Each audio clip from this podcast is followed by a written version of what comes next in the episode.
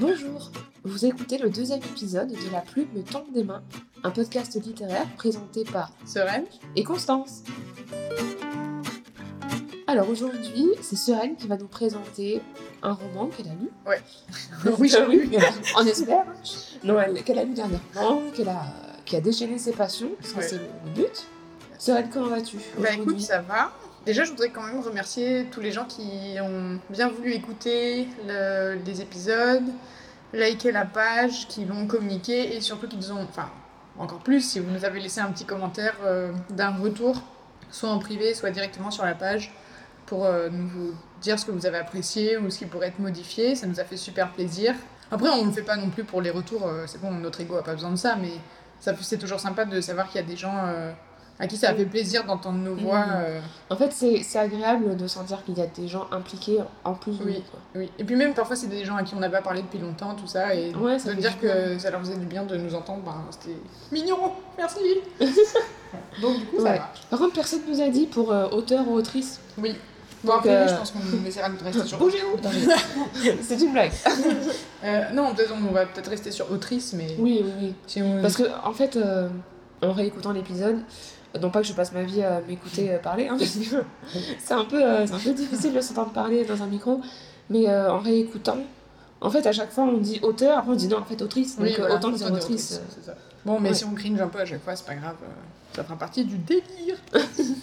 à part ça, tout va bien, on arrive en septembre, on craint la dépression saisonnière, et. On sort de l'été, donc euh, voilà.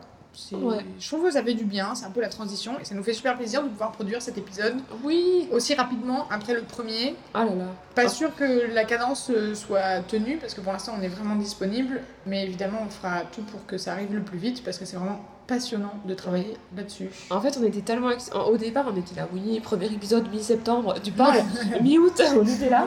Et en fait, on était tellement excités d'avoir sorti ce premier épisode qu'on s'est dit, bah allez, on enregistre le deuxième. Oui, et puis surtout, il y a... vous êtes quelques-uns à nous avoir dit euh, quand est-ce qu'arrive le prochain, ou on a hâte d'entendre le prochain, donc forcément c'est super Voilà. motivant.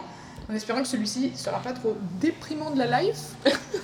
Malheureusement, il risque de l'être un petit peu, mais je vais essayer de rendre la chose euh, aussi passionnante que possible, puisque c'est le sous-titre de ce podcast Déchaînons les passions Passion. ensemble. Franchement, Voilà. déchirons les passions. Euh, euh, moi, je te dis, on va designer des t-shirts euh, et des sacs.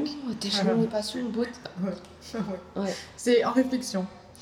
Bref, et toi, Constance, euh, comment vas-tu en dehors du podcast? Euh, en dehors du podcast, bah ça va. Euh, à part la bronchite, On hein, bullshit, ouais. c'est toujours. Ouais. euh, voilà. Mais j'ai hâte, euh, j'ai hâte que l'été se termine en fait. Ouais, moi aussi. Ça, ça commence à me saouler là. Ouais, trop long, trop chaud. Ouais, trop long, trop chaud et euh, trop transition. Avec, euh, avec le Covid et tout, euh, Ouais, c'est vrai. on est un peu dans un entre-deux. C'est dans les vacances, en même temps on peut pas partir. Enfin, On ne peut Pas trop partir. ouais, ouais. euh, c'est- Oui. ouais. Puis, on va pas se mentir, on a un peu hâte de reprendre une production professionnelle euh, ouais, ouais. qui tienne la route, quoi.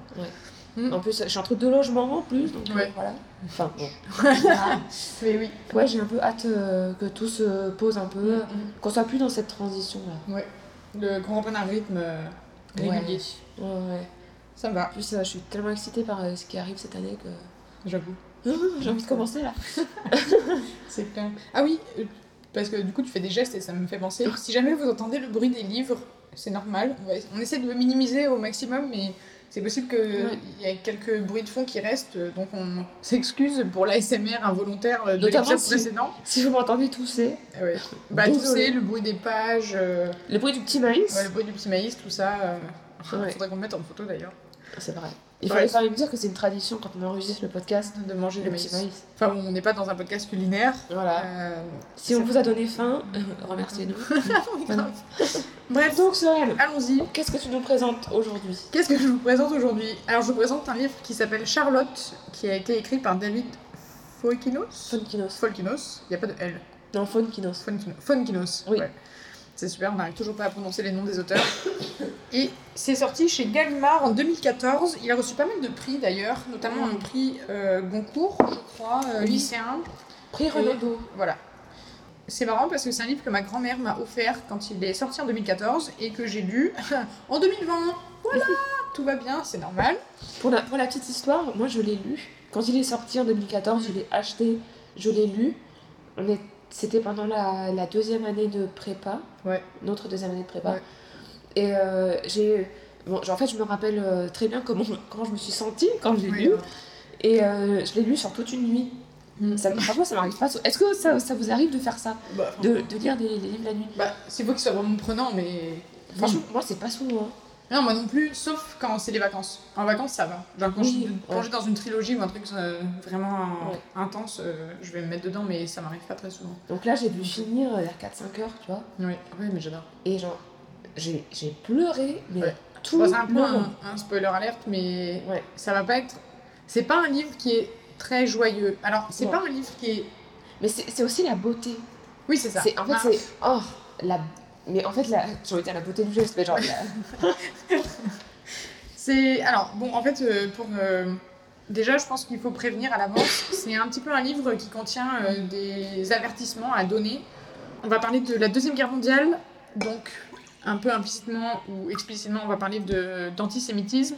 Pour les euh, traumavertissements un peu plus intenses, on va beaucoup parler de mort, de dépression et de suicide. Euh, c'est des choses qui sont pas drôles du tout, mais c'est qui sont très présentes dans le livre. Alors, euh, je vais essayer de pas m'attarder dessus, mais il faut quand même garder, sans jeu de mots l'idée que c'est en toile de fond. Voilà. Oui, oui.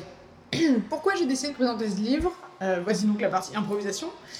Euh, à part parce que c'est un livre qui a déchaîné les passions, en tout cas chez moi, mais il faudrait peut-être expliciter ce que ça veut dire déchaîner les passions. En fait, vous connaissez l'expression dévorer un livre. Bon, voilà, tout le monde connaît. En général, un livre qui, chez moi, déchaîne les passions, c'est un livre qui va me dévorer. C'est-à-dire que qui va prendre possession de moi un peu. Ouais, ouais. Et c'est un peu ce qui s'est passé avec ce livre. Effectivement, on peut le lire d'une traite. Euh, moi, je suis un peu flemmarde, donc euh, je lis rarement un livre d'une traite.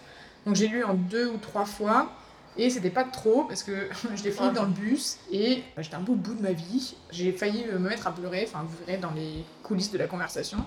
Ce que j'ai pas fait, parce que j'étais dans le bus. Bref. donc c'est un livre qui est assez intense, autant euh, pour les émotions que pour euh, ce qu'il contient. Mais c'était une très belle lecture. Alors après, j'ai une amie qui m'a dit qu'elle aimait pas du tout cet auteur, Ah ouais? euh, etc. Moi, je. Ah, moi, j'aime. j'aime- C'est pas que je m'en fiche un peu, mais Ouais. c'est avant tout le texte qui va m'intéresser. Ah oui, oui. Et ensuite, je verrai qui est la personne qui l'a écrit. Après, mais euh, ce livre, il est assez différent de ses autres. C'est possible. Étant donné que- qu'il s'est inspiré du livre Mm. euh, de Charlotte Salomon. Ouais. Enfin, Oui, il est oui. quand même bien dit. Moi, j'avais lu euh, La délicatesse. Bah, D'ailleurs, euh, euh, notre copine euh, Manon. euh, Oui. Manon, elle adore ce, ce livre et ce film. Ouais, maintenant, c'est pour toi. Manon, si tu nous écoutes, on Oui. te fait des bisous. Ouais. J'en ai lu d'autres. Mm. C'est simple. Enfin, moi, j'aime bien. Oui, pas- c'est- autre chose. Ben, Voilà. on, on va, on va revenir dessus, mais j'ai trouvé que moi, c'était assez particulier comme Si. lecture. Le mystère en réplique. Oui, j'ai vu sur la page Wikipédia. Et euh, il y a eu un film avec euh, Camille Cotin, que Ah. je n'ai pas vu Ok. d'ailleurs. Mais ce livre, il était génial. Ok, ok. Bah, écoutez, Attends. euh, Bah, Peut-être que je le présenterai un jour. si ça vous intéresse, allez regarder au moins qui est David Fuenkinos. Après, enfin, Ouais, moi j'ai un peu le. Alors, je suis pas toujours l'œuvre pour l'œuvre parce que évidemment, on peut pas entièrement séparer l'œuvre Oui. de l'artiste, voilà. Ouais. Mais là, quand je vous présente euh, le livre, euh, je pense avant tout au texte et à son influence et pourquoi euh, il m'a touché plutôt que la controverse autour. Sauf si évidemment c'est nécessaire d'en parler. Oui, bien sûr. Non, mais en général, il est, il est vrai. Enfin, moi, je le trouve vraiment très bon. Après, euh, il y a certains livres que j'aime plus que d'autres, mais lui, il est, lui, il est vraiment à part. Donc, effectivement, t'as raison de raisonner comme ça. Mm. Alors, de quoi parle Charlotte? Hmm.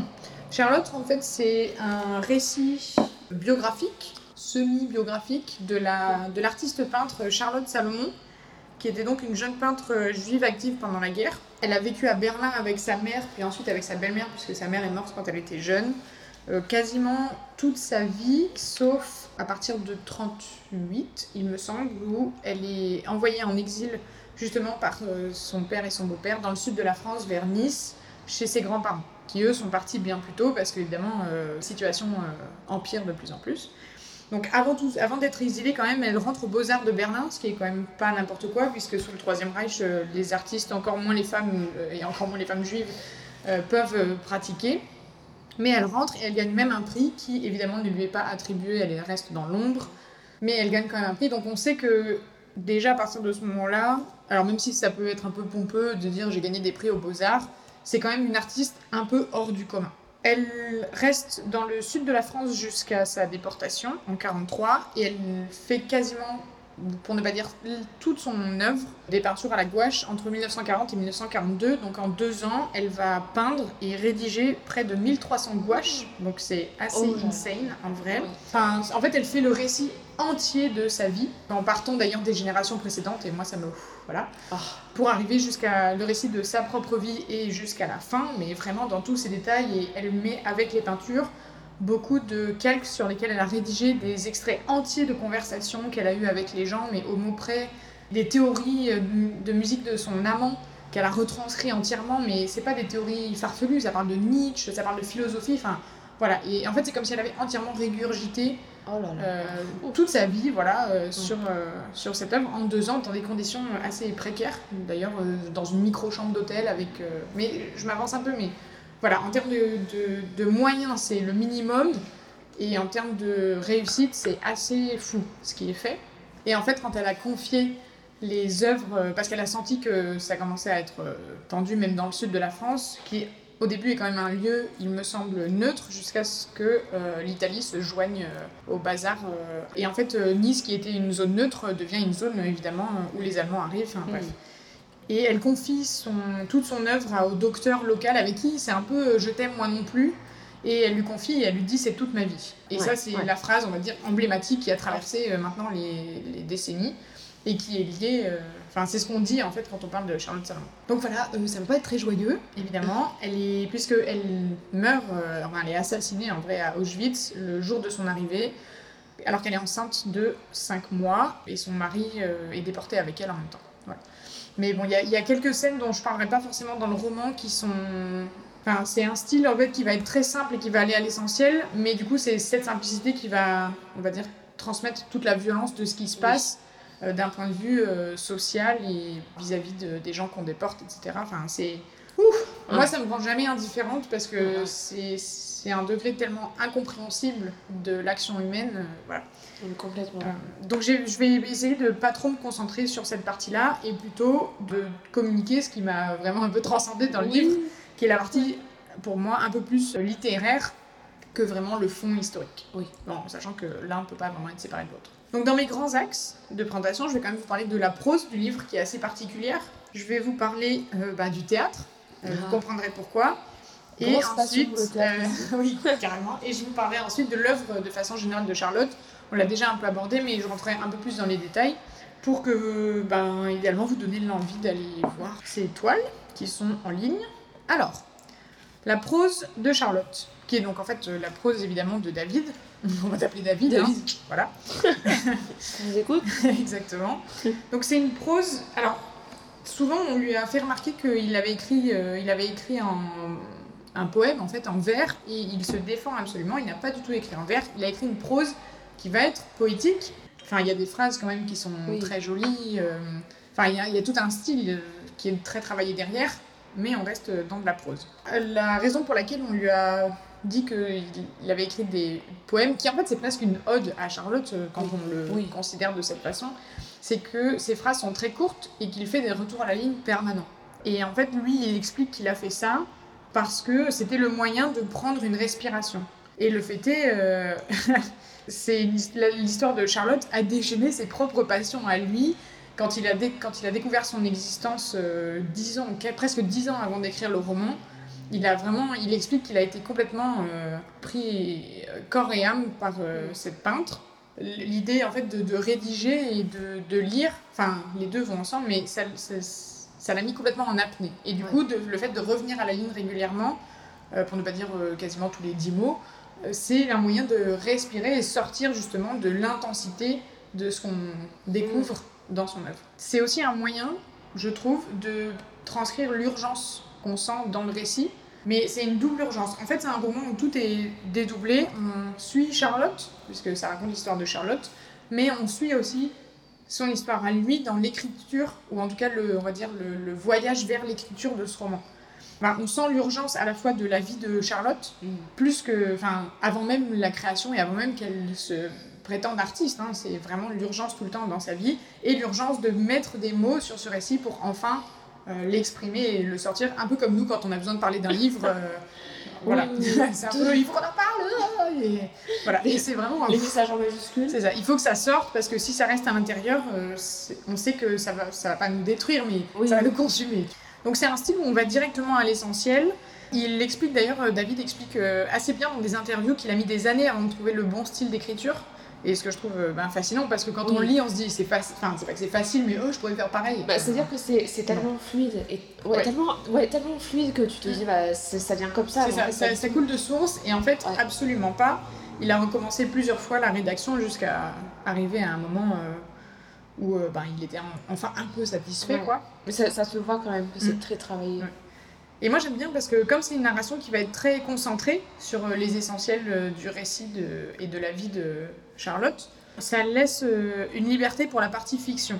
C'est-à-dire qu'on va être dans un roman qui est évidemment est biographique, donc il doit rester fidèle d'une certaine façon, mais on imagine énormément de détails, etc., de la vie, et le fait d'aller à l'essentiel, ben, ça permet de pointer du doigt là où on est dans le, dans le réalisme, on va dire, et là où on va étoffer de la propre imagination et de, la, de, de comment on va projeter ce qu'était que sa vie, et ses pensées, et ses émotions, etc. Mm. Donc euh, je trouve que c'est un bon équilibre entre les deux, et moi ça me, c'est le genre de style qui me, Ah ouais. qui me met un peu en chaleur, quoi.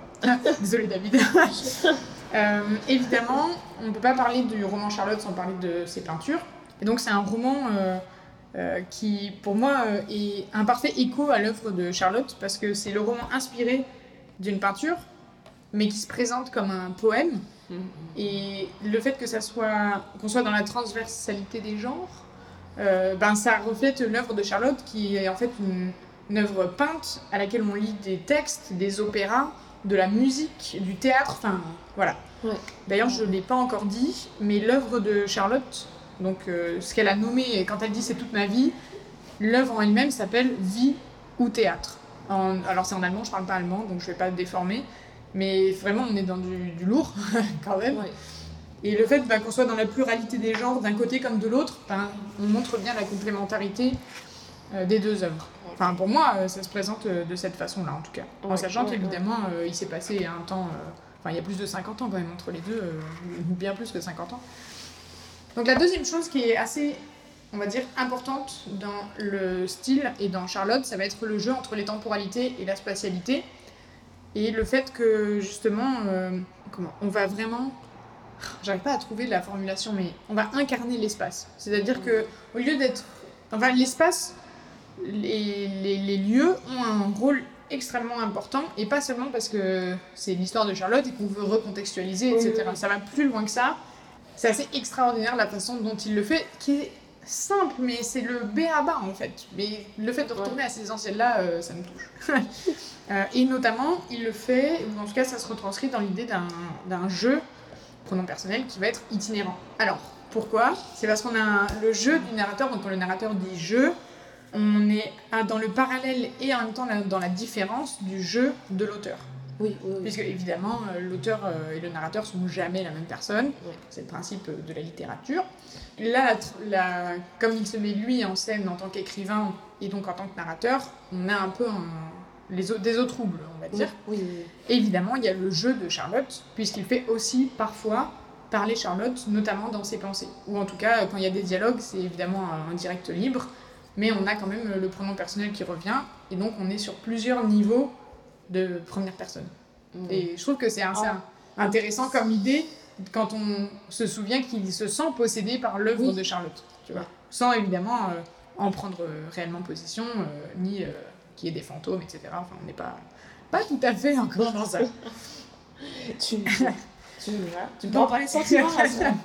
Donc quand je parle du jeu narrateur et du jeu auteur, et du fait que le livre a déchaîné mes passions, vous allez vite comprendre, c'est-à-dire que c'est un jeu, c'est page 20, qui fait irruption dans l'histoire, mais de façon absolument inattendue. C'est-à-dire que moi je suis pépère, je suis en train de lire mon livre, etc. Et tout d'un coup il arrive et fait Eh oh, je suis là Et moi j'étais choquée dans mon lit, euh, j'ai tout lâché, je crois que j'ai envoyé des messages en majuscule. Et je me dis Mais quel génie de tout d'un coup s'incruster et de se dire Bon bah en fait on parle de Charlotte, mais on parle aussi de la création de Charlotte. À Oh. plusieurs niveaux, parce que c'est Ouais, comment la personnalité de Charlotte et son, on va dire, son identité d'artiste se crée et comment moi je vais créer Oui. les, le personnage de Charlotte. Enfin, En fait, il y a, il y a Voilà. tellement de, de niveaux différents là, C'est sur ça. lesquels tu peux lire. euh. Et donc, euh, page 20, C'est il arrive et il dit euh, Alors, euh, je vais lire rapidement pour remettre en situation. La jeune mariée erre dans le grand appartement au premier étage d'un immeuble bourgeois à Charlottenburg, le quartier de Charlotte. Il se situe au 15e Wilhelmstrasse, près de Savigny-Platz. Je m'y suis souvent promenée dans cette rue. Je me... Oui, voilà. Avant même de connaître Charlotte, j'aimais son quartier. En 2004, j'ai voulu intituler un roman Savigny-Platz, etc., etc. Et là, on est un peu en mode, mais attends, t'es en train de me... T'as ton narrateur qui me fait la narration de l'histoire de Charlotte, qui me contextualise, qui me met une place, etc. Et tout d'un coup, tu me débarques dans ce paysage que t'es en train de me tracer, et là, tu me mets à la fois à l'époque de Charlotte, à la fois dans la tienne, à la fois la tienne étant celle du passé et celle de l'écriture, enfin, vraiment... Euh, vraiment, là, euh, voilà. Mais en fait, c'est- celle qui précède l'écriture, donc. euh, Oui, mais, C'est- mais du coup, c'est vraiment. euh, moi, quand il est arrivé, j'étais en mode. je peux pas, je peux pas. Là, vraiment, je. ouh. Je sors pas une bague de mariée, mais on n'est pas loin quand même. hein. voilà, c'est hyper intéressant et c'est. C'est fou la façon dont il arrive à mettre en parallèle le récit d'une vie et le récit de sa pérégrination en tant qu'artiste. Oui. Et finalement, ben, les, la double identité d'ar- d'artiste, celle de Charlotte et la sienne à lui. Oui. Et évidemment, c'est ça. C'est comme si le roman ne pouvait se construire qu'en remontant les traces laissées par Charlotte et en les exposant. Puisqu'après, il raconte aussi comment il a marché dans, dans les rues, dans, qu'il est allé visiter l'école primaire qui n'a pas énormément changé, les beaux-arts, enfin voilà. Donc on a une réelle incarnation des espaces dans le texte via le narrateur slash auteur slash artiste. Et évidemment, ben, ça, ça, ça crée des ruptures dans la temporalité. On a des temporalités qui sont croisées. On va éviter de parler de fantômes, parce que sinon on y est encore pendant 4 jours. C'est- marrant, c'est que- ces questions de temporalité, à quel point ça nous impacte quand même. Euh, moi, j'adore ça parce qu'on se rend compte qu'en fait, euh, à partir du moment où on va décider de faire de la littérature, on va dire euh, académique, entre guillemets, ben, c'est des, c'est, des, des topos, quoi. Tu peux pas y échapper. euh, Mais tu vois, par exemple, moi je remarque que je suis de moins en moins intéressée par les temporalités euh, Linéaires. Ça dépend pour moi. Parce que autant j'adore les récits de vie. Ah oui, Et oui. du coup, mais quand c'est un peu, on va dire, euh, fictionnalisé. Ouais. Donc euh, moi, un récit comme celui de Charlotte, que ce soit dans le roman ou dans son œuvre, le fait qu'on parte de l'origine de même jusque la toute fin et qu'on nous trace dans le plus de détails possible absolument toute l'histoire, euh, moi j'ai l'impression de regarder une fresque. Et ça, Ouais. me, ça me transcende un peu. Mais euh, j'avoue, les temporalités qui sont pas linéaires et qui vont te faire reconstruire plus ou moins activement ce qui s'est Ouais. passé, bah, un peu comme dans Arrival, Ouais. en fait, euh, qui est donc le, le film de David. non, comment il s'appelle? Villeneuve? Denis de Villeneuve, pardon, en français, c'est Premier Contact, qui est inspiré d'une nouvelle euh, qui est un peu différente, mais le film est absolument brillantissime. Ça sera pour la Tour d'Ivoire. mais c'est un peu cette idée de. On nous Oui. donne les éléments par fragments et Mm. on joue des temporalités, et en fait. euh, quelqu'un qui fait très bien ça, c'est Ishiguro. bah oui, Lui, euh, c'est. Bah, après, il y a toutes les questions de trauma. de- Oui, qui, qui se rajoute, mais Voilà, c'est vrai mais- qu'il a, il a Ouais. une façon d'écrire la mémoire Oui. qui est absolument. Ouais. enfin, moi j'adore quoi. Ah bah, il y, a une- il y a une phrase dans Charlotte où c'est. euh, Alors, je me souviens plus de la citation exacte, mais en gros, que la vraie vie, c'est dans la mémoire, ou un Ouais. truc comme ça, et. Vraiment, quand je l'ai lu, euh, il y, a quel- il y a quelques phrases comme ça, euh, on a envie de se les faire tatouer. Oui, oui, et c'est exactement comme Sarah quand on parle des histoires et le- que c'est la currency of life. Ouais, Oh, Oui. Sarah Hall pour, euh, pour les non-initiés. pour, euh, pour tous nos copains qu'on appelle par le prénom, euh, clairement, alors qu'on les a jamais rencontrés. C'est comme, c'est comme Clara, Clara Luciani. Oui, On en parle tellement, on l'appelle Clara c'est ça. C'est aussi peut-être un jour pour la Tour d'Ivoire. Quoique, tu sais, quand je t'ai envoyé, euh, il y a des mots dont on ne. guérit pas. euh, Oui, non, il y a des mots dont on ne se remet pas. Il y a certains mots dont on ne guérit pas. Voilà. Et dans le livre, il y a toute une citation Ah euh, similaire. Oui, oui, et que, et que je te dis, on dirait Clara. Oui, voilà. Euh, Vous, verrez dans- sur la, vous verrez sur la page Facebook. Voilà. En vrai, toute cette discussion est une transition parfaite pour le Ah. fait que le, la prose du roman est extrêmement métatextuelle, on l'aura compris. Ce que moi, j'adore, qui est aussi, on va dire, euh, plus évident comme métatextualité, on peut pas, euh, mais moi j'adore, c'est qu'il y a beaucoup d'interruptions de la narration Oui. qui sont en fait construites comme des apartés du, au théâtre. Ça, ça, je m'en rappelle, et alors vraiment, ça m'avait marqué. Et oui, et quand on sait que ben, c'est ba- c'est basé sur l'œuvre Vie au théâtre, Oui, et le fait qu'il fasse des apartés, c'est. oh là là. Mais oh là là. Quel génie cet homme, tu vois. C'est bien. Oui. Alors pour ceux qui ne savent pas trop euh, ce que c'est que l'aparté, c'est quand même, euh, comme son nom l'indique, on va faire un- une parenthèse en fait dans le récit. En général, le récit de la diégèse, donc il va être le récit de l'histoire, Ouais, l'intrigue. voilà, de l'intrigue, pour euh, rajouter des informations ou euh, faire un petit encart ou des choses comme ça. Et il le fait énormément. Et il y a plein d'instances, il y a même carrément tout un chapitre dans la partie 3 du roman. Le chapitre 8, c'est que ça. Il explique euh, comment il en est arrivé à écrire le roman, pourquoi il a fait, comment il a découvert Charlotte, etc. Enfin, du génie, ouais, quoi. et ce qui me fascine, c'est que du coup, on a une histoire qui se construit en se dédoublant. Voilà, t'es es toujours dans la dualité. Et déjà, Charlotte, elle apprend, elle a le nom de sa tante qui s'est suicidée avant qu'elle elle soit née. Donc déjà, on est dans une double identité, entre guillemets, vis-à-vis de la mère. Et en plus, on lui ment sur l'historique de sa famille. En gros, elle sait pas toute la, une espèce de généalogie du suicide. Et du coup, elle se construit sur un mensonge, entre guillemets. Et donc, on est dans le dédoublement entre la réalité familiale, Mhm. ce que elle, elle construit comme identité et comment tout va être chamboulé. Et en fait, les deux, évidemment, évoluent en parallèle parce qu'à partir du moment où les deux se rencontrent et qu'on lui dit la vérité, plus rien n'est pareil. Oh, Voilà. Et bref, j'adore. Alors, Oh, j'ai peut-être une petite bien. citation. Euh, page 142, si tu veux suivre avec moi. Oui. Euh, c'est sur une petite aparté d'ailleurs qu'il fait et que moi j'ai beaucoup aimé. Euh, donc il arrive, euh, c'est dans la villa où elle vit, juste la villa où elle vit, avec euh, ses grands-parents et euh, une comment on appelle ça, une mécène américaine qui en fait est elle qui va récupérer son œuvre, etc. et qui l'encourage à devenir artiste, enfin à faire son œuvre. Donc je lis. Voilà maintenant le docteur à l'Ermitage. L'Ermitage c'est le nom de la demeure. D'accord. Charlotte l'accueille et le conduit au chevet de la malade. Quelle fut sa première impression en la voyant? Comment le savoir? J'essaie pourtant de saisir cet instant. C'est si crucial à mes yeux. L'arrivée du docteur Moridis dans le récit. Cet homme aura une grande importance pour Charlotte. Je tente de le voir dans le jardin.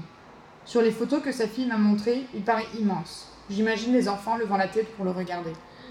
Et j'adore parce qu'on nous nourrit la diégèse, donc on nous nourrit l'intrigue, l'histoire, etc. d'imagination et en même temps on nous montre un Oui. peu le procédé de comment on arrive à écrire ça. C'est exactement comme dans les films, euh, quand il n'y a, y a pas trop de quatrième mur et que le, t'as un narrateur qui dit Ah, vous voyez ce personnage, bah, c'est ma mère et elle est importante parce qu'elle va faire ça, ça, ça, tu vois. Ah oui. Il y, a- il y a un côté un peu. euh, Ah, Mais c'est ça, c'est totalement ça. Et en plus, le docteur, effectivement, il est très important puisque c'est à lui que Charlotte Ouais. va transmettre euh, toute son œuvre euh, avant de, de disparaître. Puis c'est, tout est dans le j'essaye pourtant de saisir cet instant. Oui, c'est ça. Ça, c'est. Mais c'est un peu une. Comment on appelle ça euh, Une prétérition? Enfin, pas une prétérition parce que. Prétérition en général, c'est je dis que je ne fais pas quelque chose, Oui. mais là, c'est. Ça redouble encore Oui, l'écriture, quoi. Oui. C'est une réinstantanisation de, Bah, de l'écriture. euh, je t'explique que je saisis cet instant, et Oui. c'est parce que je te l'explique que je le saisis cet instant, tu vois. Mais en même temps, tu as aussi le parallèle, puisque en même temps qu'il nous dit je, sais, je tente de saisir cet instant, toi en tant que lecteur, on te dit c'est un instant important, et Oui. donc il va falloir que je m'en imprègne et que je le saisisse et que je l'imagine comme lui il essaye de me le faire imaginer. Oui. Parce qu'au final, son imagination à lui de j'imagine les enfants lever la tête pour le regarder, eh ben ça devient la tienne aussi. Ouais, ouais. Du, du génie, du génie. bon, pour euh, synthétiser, le fait que ça soit très métatextuel, quand même, ben, on a un beau jeu avec euh, le titre Vie ou théâtre, puisqu'on va être dans euh, le récit d'une vie ou l'artificialité slash euh, la mise en scène du récit d'une vie. Voilà. Et moi, euh, j'adore. Et en plus, c'est parfait avec le principe même du théâtre, qui, on l'aura compris, est quand même assez présent dans le roman Oui. de façon plus ou moins discrète. il est bon, il est présent dans l'idée et dans le concept euh, de la mise en scène. Donc outre le narrateur, etc. Il y a un truc qui m'a marqué, c'est que le narrateur ou slash l'artiste ne se met lui jamais en scène en train d'écrire. Et ça, Oui, je trouve que c'est assez surprenant parce que d'habitude dans les récits de ce genre, on, bah, on pense à Rousseau, hein, voilà. J'allais te dire, c'est pas comme la plume me tombe des mains dans mon seau. Exactement, euh, petit euh, TMTC du nom du podcast. On le voit tout le temps en train de déambuler, en train de d'essayer de rencontrer les gens euh, qui ont connu ou qui ont quelque chose à dire sur Charlotte. euh, en fait, il s'imprègne de tous les fantômes que Charlotte a laissés, mais on le voit jamais en train d'écrire. Et, et c'est surprenant. Parce que on- il pourrait très bien euh, dire, euh, bah, en, en termes de prétérition, justement, euh, je tente d'écrire le roman, euh, on, on essaie d'aller quelque part, etc. On galère, on revient sur nos pas, mais non, il, il- il te met directement lui en train de déambuler. Et- Mais c'est ça, c'est l'idée du jeu itinérant Mm, qui ouais. capture. oui, qui saisit. qui, bah voilà, qui, qui saisit de, de manière excellente ce, Mm. ce procédé. j'adore. Qui est... Ah ouais. Parce que parfois c'est un peu barbant quand les auteurs ils sont trop présents, justement, Oui, en oui, mode oui, je sais d'écrire, j'y arrive pas, euh, euh, c'est super, on a recommencé 50 fois, blablabla. Ok, euh, très bien, mais moi en fait ce qui m'intéresse c'est l'histoire. Et en fait il va, il va s'immiscer dans l'histoire. Oh là là. Et- Les petites onomatopées qui vont bien. Et du coup, ce que j'aime bien, c'est que ce qui va être mis en scène, c'est évidemment la vie de Charlotte, mais c'est aussi le rapport qu'a Charlotte avec la vie. Et en fait, tout. Enfin, quand je te dis que c'est construit sur le dédoublement, J'en perds les cheveux, tu vois. oh, regarde-les, ils sont poussés grâce à Adèle. C'est vrai. Euh, alors attends, où est ma petite citation Ah voilà, page 22. Toute l'idée justement du théâtre comme étant euh, le, le cœur du dédoublement de la vie de Charlotte, de sa vie et de son rapport à la vie. Donc là, on est euh, au tout début du roman et c'est quand on explique euh, comment euh, comment elle s'appelle, comment Charlotte, comment elle s'appelle, lol, a, a appris à lire son nom et en fait lui, enfin lui, David fabule qu'elle a appris son nom en traçant les lettres de la tombe de sa tante. Donc euh, déjà, on est clairement entendu Marie Shelley. Moi, je- Peter Lacroix, il est pas très très Ouais, loin. c'est ça. C'est parti. Et puis, il faut aller au cimetière, pour ne jamais oublier. Charlotte comprend tôt que, les morts font partie de la vie. Elle touche les larmes de sa mère, qui pleure sa sœur comme au premier jour de sa disparition. Certaines douleurs ne passent jamais, CF Clara. Sur la tombe, Charlotte lit son prénom. Elle veut savoir ce qui s'est passé. Ta tante s'est noyée. Elle ne savait pas nager C'est un accident. Francisca change vite de sujet. Tel est le premier arrangement de la réalité, le début du théâtre. Oh Drop the book Vraiment, la plume me tombe des mains quand je lis ça Le lire me tombe des mains. mais tout, tout, tout. euh, je dors sur une mezzanine, je suis tombée de la mezzanine. Voilà. Les cheveux tombent de ma tête. C'est tellement, tellement fin, tu vois. Et en même temps, euh, c'est énorme. Mais Parce qu'il dit, il dit les mots, on est en plein dedans, mais ça reste avec une subtilité qui, du coup, rapproche sa prose ben, de la Ouais. poésie. Bon, alors évidemment, euh, on va peut-être pas revenir sur le fait qu'il y a beaucoup de champs lexicaux et de mise en abîme avec le théâtre, euh, le fait que le théâtre est insinué euh, dans et entre les lignes, euh, voilà.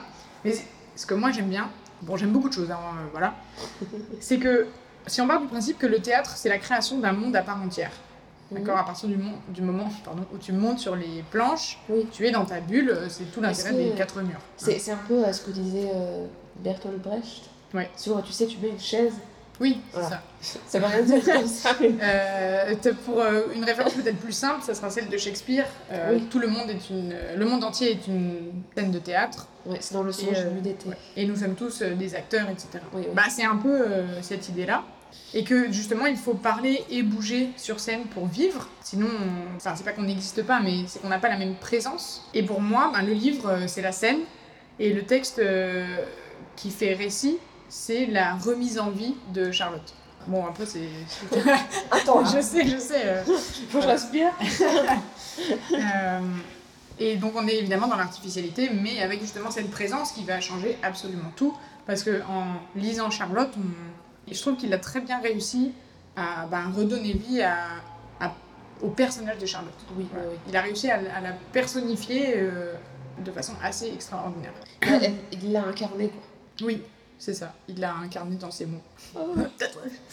Euh, Après, le- pour faire une légère transition, qui au final va nous amener assez rapidement à, à l'œuvre de Charlotte de façon générale, on- on- tout en restant dans le théâtre, dans le texte, c'est cette conscience, en fait, en tant qu'artiste, de ne pouvoir se maintenir en vie que dans la création. C'est-à-dire que ce soit chanter, peindre ou même donner la vie. Dans le livre, il y a toujours ça. Sa belle-mère est une grande chanteuse, une grande cantatrice d'opéra. Et pour elle, euh, à partir du moment où elle peut se remettre à chanter, même en privé, et ben elle revient à la vie. Charlotte, euh, elle a cette urgence de se dire, notamment depuis qu'elle a appris la, la malédiction entre guillemets de cette famille euh, où tous les gens, notamment les femmes, se suicident, probablement euh, une dépression, enfin la dépression. Transgénération. voilà. Et ben à partir de là, elle, son moyen de survivre, ça va être de créer. Euh, donc on, on faisait la blague tout à l'heure, tu sais, on rigolait en disant euh, donner la vie euh, parce que ça nous trigger sur toutes nos névroses littéraires. On vous l'a dit, on vous Les femmes enceintes, voilà. Toujours des femmes enceintes. Qui vivent pas forcément toutes très longtemps. Ouais. Mais je trouve que c'est un drôle de karma à prendre avec des pincettes évidemment, mais Bien sûr. perdre la vie alors qu'elle est enceinte et que justement elle est sur le point de ben, donner la vie, tu vois. Rest in peace. Bah, c'est tragique. Ah oui, non, c'est le, le summum de la tragédie, franchement. Ouais, ouais, Et je crois que c'est ça qui m'a autant ému dans le livre. On sait déjà à la fin, puisqu'on sait qu'elle est morte, etc. Mais le fait d'être confronté à la tragédie quand même, Ouais, c'est c'est puissant. Ouais. Oh. Et alors, pour, pour la petite blague, justement, c'est une petite aparté pour le coup. Quand j'ai repris le livre euh, l'autre jour, euh, justement pour préparer l'épisode, je me suis rendu compte que j'avais pas lu le prologue du livre. Donc pour moi, le livre il se terminait sur euh, ben, quand elle arrive dans la chambre à gaz.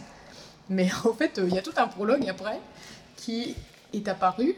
Et tu sais, je feuilletais, j'étais là, ah, tiens, c'est quoi? Quoi, prologue? Ah, Mais comment Il y a encore des choses belles qui sont écrites Bah, après des fois, ça me, ça me fait ça avec les épigraphes. Avec les épigraphes. Genre, tu sais, quand, bah, quand tu commences le livre et tout, euh, tu la vois, tu la lis, et j'étais là, ah, c'est beau, mais voilà. Oui. Et à la fin du livre, t'es là, attends, attends, ça veut dire quoi? Enfin, pourquoi est-ce qu'elle est là, quoi? Ouais, c'est ça. Ouais, Ça, mais au moins, au moins, tu sais qu'il est là, quoi. C'est une de mes passions dans la vie, mais des fois, tu les vois pas, en fait, pour peu que les, les deux pages soient un peu... Ah oui, oui, c'est vrai, c'est vrai. Mais des, des fois, je feuillette et je suis là, ah mais en fait, je me suis imaginé que je t'ai probablement dit non, mais enfin, je suis trop bouleversée pour lire l'épilogue, je le lirai plus tard. Flash forward six mois plus tard. Quoi Il y a un épilogue? Comment ça? Ah, c'était un épilogue Oui, c'est Ah, un t'avais dit épilogue. prologue, J'ai dit prologue. Ouais, champ lexical, prologue, c'est. Je suis désolée, la, le français c'est dur, d'accord Euh, Mais oui. Ouais, l'épilogue. Ouais. Oui, mais non, il n'y a pas de prologue. Le prologue, c'est le malheureusement le c'est un extrait de Kafka pour l'épigraphe. Et ensuite, le prologue, qui est en fait la première partie, c'est euh, la mort de sa tante. Donc, euh, Ouais. ouh, bonne ambiance. C'était une blague de mauvais goût. Linky Pitkin. Dans la deuxième chose, euh, sur le théâtre euh, dans le texte, qui vaut la peine d'être euh, soulevé avant de- d'aborder l'œuvre de Charlotte, c'est le fait. euh, mais je l'ai déjà un peu mentionné déjà. Euh, oula, ça fait beaucoup de déjà, tout à l'heure. Quand j'ai dit que sa vie, elle était montée de toutes pièces. Oh là là. Voilà, et ben, c'est intéressant. Alors évidemment, en termes de métatextualité, l'auteur qui reprend les pièces de l'histoire et les peintures pour construire, voilà, on est dans un jeu de mots super.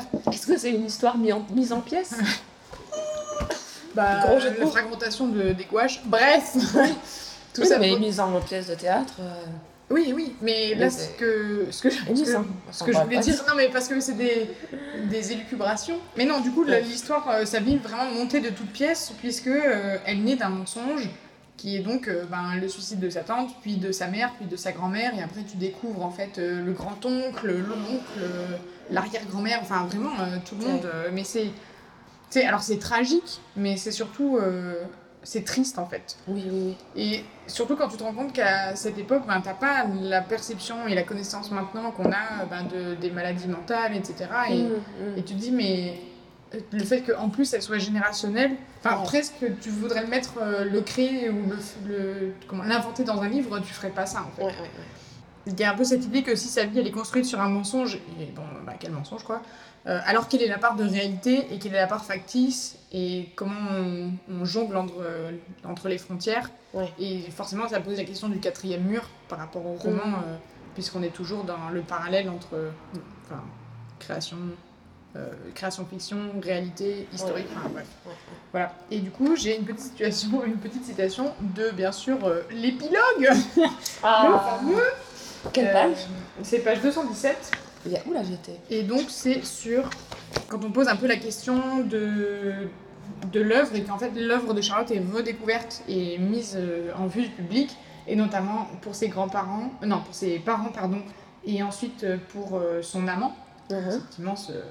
C'est parce qu'il y a un grand amour passionnel euh, dont je parle pas du tout, parce que c'est pas que ça m'intéresse pas, mais c'est plus appréciable de le découvrir au travers des, Oui. des poils, des toiles, n'importe quoi, moi, que de- d'en parler, parce que sinon c'est un peu, Mm. ça fait un peu euphémisme. Quoi. Oui, oui. Alors en fait, euh, c'est pour remettre en contexte, c'est euh, la belle-mère euh, justement qui découvre les toiles et qui veut pas croire qu'elle ait pu avoir un tel, une telle relation presque vraiment euh, fusionnelle avec, euh, son, avec l'amant qui était en fait le professeur de musique de sa belle-mère. Oh là là. Voilà. Oh. Bon. Et du coup, rappelle. le, le- le- l'auteur-narrateur fait une aparté où il dit C'est toute la beauté du projet de Charlotte. Où est la vie Où est le théâtre Qui peut connaître la vérité? Et je trouve que c'est une très bonne synthèse. euh, Oui. S'arrête pas sur ça parce que j'ai une citation encore plus longue à lire tout à l'heure. Yes, yes. Euh, bon, celle-là, elle est courte, mais genre- Lis-moi la littérature, Zoran, pendant que je sirote mon thé. Exactement. Donc c'est une transition, je trouve, absolument parfaite vers euh, justement une discussion et une présentation un peu de l'œuvre de Charlotte. Parce Yes. que en fait, euh, finalement, cet épisode il tourne sur évidemment le livre de David, mais c'est impossible de parler du livre de David sans parler de l'œuvre de Charlotte Salomon, plus que de, enfin, on parle de sa personne, mais Oui, finalement euh, ce qu'elle a, qu'elle a mis en toile, Oh. euh, c'est ce qui va aussi nous intéresser. Et alors il y a une longue citation, je sais pas si je vous la lirai en entier, mais qui explique très bien justement la profondeur euh, de son œuvre. C'est à partir de la page 174 jusqu'à la page 176. Mm. Alors je me souviens plus exactement du contexte. Il me semble que c'est quand il parle justement de ce qui a de la profondeur de la démarche de l'œuvre. Ouais. Par exemple, juste avant, euh, il mentionne euh, euh, Elle doit vivre pour créer, peindre pour ne pas devenir folle. Et le chapitre d'après commence sur Sur le chemin du retour, elle respire profondément. Ce jour-là, c'est la naissance de son œuvre Vie au théâtre. Etc. etc. Pour survivre, elle doit peindre son histoire, c'est la seule issue. Elle le répète encore et encore. Elle doit faire revivre les morts. Sur cette phrase, elle s'arrête. Faire revivre les morts. Je dois aller encore plus profondément dans la solitude. C'est pour ça que je te disais que ça me fait penser un peu à Virginia Woolf et à ce qu'on disait dans l'épisode précédent sur le Ouais. fait de devoir s'isoler. Alors évidemment, il y a un isolement physique puisqu'elle est dans une chambre d'hôtel, etc. Mais c'est avant tout un, un isolement euh, spirituel. Oui. Et le fait, le fait de- d'invoquer des, morts aussi. Oui, non, mais C'est. Voilà. Ouais. Ça me fait aussi penser à Virginia. Alors, du coup, pour comprendre un peu son œuvre, qu'au début, il parle un peu euh, de Kandinsky, un peu de théorie de peinture, etc. Euh, créer une œuvre, c'est créer un monde, etc. Enfin, bref. C'est un peu une réflexion générale.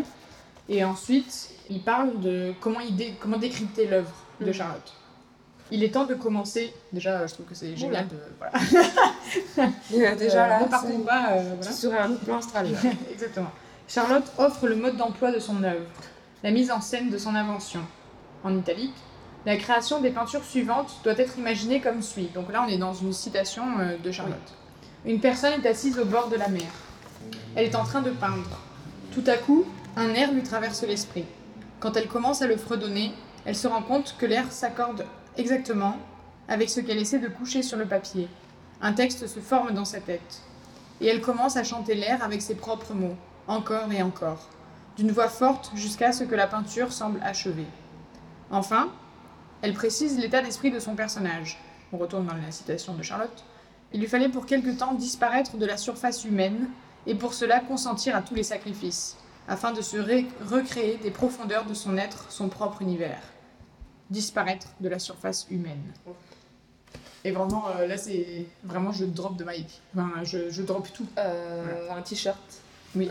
non, mais c'est vrai. Non, mais oui. Enfin, et, et en fait, c'est elle qui dit ça, de comment elle a. La jeunesse de son œuvre, c'est c'est ça, c'est disparaître de la surface humaine, replonger au plus profond d'elle-même pour en ressortir toute son histoire. Et La, surface humaine, c'est. mais- c'est- Du coup, parlons un peu de cette œuvre. Alors, je ne suis pas une experte en art. Euh, ok, euh, je dessine et j'ai fait, j'ai un peu une formation euh, en illustration, etc. Mais euh, j'ai j'ai pas fait les beaux-arts. euh, je suis pas une critique artistique. euh, c'est pas du tout euh, l'intention, mais il y a quand même des choses à relever. Je rappelle, c'est environ 1300 gouaches qui sont peintes entre 1940 et 1942. Il y a un super livre euh, que du coup tu as dans les mains que je suis en train de euh, feuilleter. qui est une sélection de 450 gouaches euh, éditées chez Taschen. C'est T-A-S-C-H-E-N.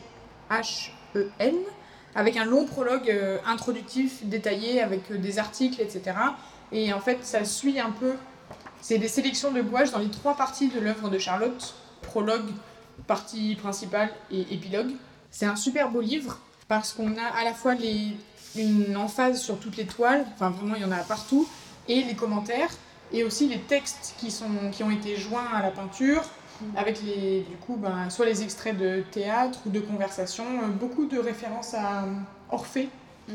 Ce livre est absolument magnifique. Il coûte pas très cher en plus. Il me semble que je l'ai payé, oh, pas très cher pour un livre d'art, entre guillemets, 30 ou 35 euros, quelque Ouais, chose comme ça. 30, je crois. Il faut peut-être le, ouais, il faut peut-être le commander parce qu'il n'est pas forcément Ouais. accessible dans toutes les librairies. Merci Il est-. Il est... Ouais, merci Sorams. Il est, il est magnifique. Mm. Il Moi, j'ose pas trop l'ouvrir euh, pour Oui. pas trop l'abîmer. Ça vaut le coup vraiment de de pas avoir peur, justement parce qu'on a envie de se mettre le nez dans l'étoile. Ouais, ouais, ouais. Et de, de lire aussi ce qu'il y a. Ce qu'il y a pardon. Oui, de vous dire c'est. Non, t'inquiète pas. Et parfois, c'est des pages euh, entières de toile et plus tard vient la description de ce qu'on vient de regarder en fait. Mm. Pour ceux qui sont plus intéressés de voir toute sa collection, donc euh, l'ensemble des toiles, c'est disponible sur la galerie en ligne euh, Mhm. qui s'appelle charlotte.jck.nl. Donc c'est aux Pays-Bas puisque c'est là que son père euh, et sa belle-mère ont fini leur vie. Pareil, hyper impressionnant. C'est, on peut choisir euh, quelle catégorie on veut voir et ensuite on défile les toiles et on peut cliquer pour zoomer. C'est assez spectaculaire en fait. Euh, surtout qu'il n'y en a pas beaucoup des, des artistes dont la galerie entière est exposée. Pour la petite histoire, en fait, Charlotte, elle est très rarement exposée. Elle a été exposée pour la première fois en 61. Ensuite, euh, mais c'était une sélection. Ensuite, quelques fois. Et après, elle est un peu tombée dans l'oubli. En gros, il y a parfois des expositions temporaires ou certaines œuvres qui sont exposées, mais l'ensemble, jamais. Ouais, et jamais en permanence. Jamais en permanence. Du coup, je trouve que c'est super euh, bien de leur part et un peu euh, progressif pour le coup d'avoir décidé de les mettre en ligne et que ça soit en accès libre et gratuit. Ouais, ouais, ouais. Parce qu'évidemment, c'est gratuit. Euh, J'ai trouvé un super article qui s'appelle. euh, alors, comment s'appelle l'article? Bon, il y aura les liens sur la page Facebook. Oui, oui, Euh, on vous mettra tout ça. L'article s'appelle Je. Alors, je, J-E-U, répétition et représentation dans l'œuvre Vie ou théâtre de Charlotte Salomon. Mm. Et c'est un article euh, de psychologie, bizarrement. Alors moi, je suis pas trop pour la psychologie de personnage et la psychologie euh, d'œuvre d'art, mais il y a quand même euh, toute une théorie assez intéressante, puisque c'est une interprétation et une lecture qui va tourner autour du trauma et de la malédiction. Euh, Enfin, on peut pas faire plus explicite quand même. Et cette idée qu'elle cherche euh, à échapper à son destin Mm. grâce à son œuvre artistique et donc échapper à une espèce de mort prédestinée. Il y a même un moment dans le roman où, où il imagine Charlotte en train de faire le calcul de combien d'années il lui reste à vivre en disant euh, on est en 43 plus 10, bon bah 53 sera l'année de ma mort. Again, pas très joyeux. Et donc euh, c'est un peu un, un article qui euh, synthétise l'idée qu'on a des motifs répétés qui mettent en parallèle ben, l'histoire qui se répète, la généalogie de la maladie, etc. Mm. Mais il y a une citation d'introduction que j'ai bien aimée. Donc c'est de Laurence Exer- Exertière. L'œuvre est entièrement parcourue d'une tentative désespérée d'échapper à la répétition suicidaire à laquelle elle se sent appelée. Mais une lecture attentive de l'ensemble des gouaches et des textes nous amène à nous poser la question suivante. Y est-elle vraiment parvenue?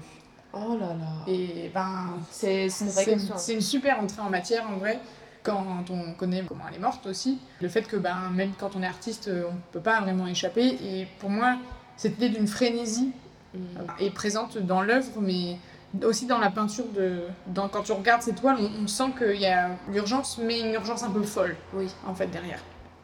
Dans mes notes, j'ai écrit c'est oufissime. On va essayer de le dire un peu mieux que ça.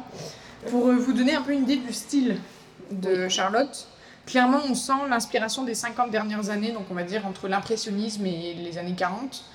Notamment euh, tout ce qui va être, ben, ok, l'impressionnisme, euh, Monet, tout ça, mais un peu Gauguin, euh, Mm. pas exotique, mais dans le choix des couleurs, dans le- Oui. les corps qui vont plus être euh, forcément hyper classiques. Ouais. Enfin, Ouais. Voilà. Donc on, on- on a cette idée que on voit sa formation artistique, mais aussi toute la liberté qu'elle prend vis-à-vis de ça, parce que de toute façon, elle n'a pas le temps et elle n'a pas les moyens Mm. ni l'envie de s'attarder là-dessus.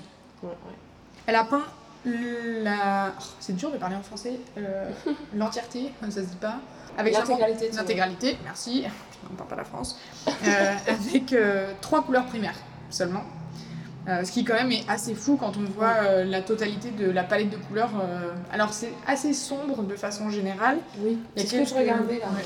en- en Il y a quelques peintures qui sont très belles avec des très beaux bleus, par exemple, notamment celle de, Celle de la couverture. Ouais, celle de la couverture, mais aussi celle de la, la jeune fille euh, au bord de la mer en train de peindre. Ben, c'est assez touchant euh, de voir toutes les possibilités, euh, parce que maintenant, en plus, avec l'art numérique, etc., on, on prend plus trop la peine de réfléchir à la théorie des couleurs ou euh, comment superposer ou mélanger les teintes pour arriver à certaines couleurs spécifiques. Une certaine nuance Voilà. précise. Et là, ben, de voir ça, c'est un peu presque le voir comme un exploit, mais en fait, c'est c'est pas ça. On est toujours dans la nécessité de la survie, en fait. Ouais. Ce que moi j'ai adoré, c'est que certaines toiles sont carrément des fresques. En fait, si Oh tu trouves au début, dans le livre, on dirait presque des planches de BD. En fait, euh, dans le découpage, la composition, le mouvement, etc. Euh, si vous voulez un- une idée pour euh, retranscrire, ça serait par exemple les peintures médiévales. Sur la toile, tu vois toutes les actions Oui, qui oui, oui. se... Bon, c'est en termes de fresques, mais Ouais. la peinture médiévale, il n'y a pas cette euh, notion de perspective. oui. Mhm, Et du coup, tout se construit de haut en bas. En général, c'est vertical. mhm.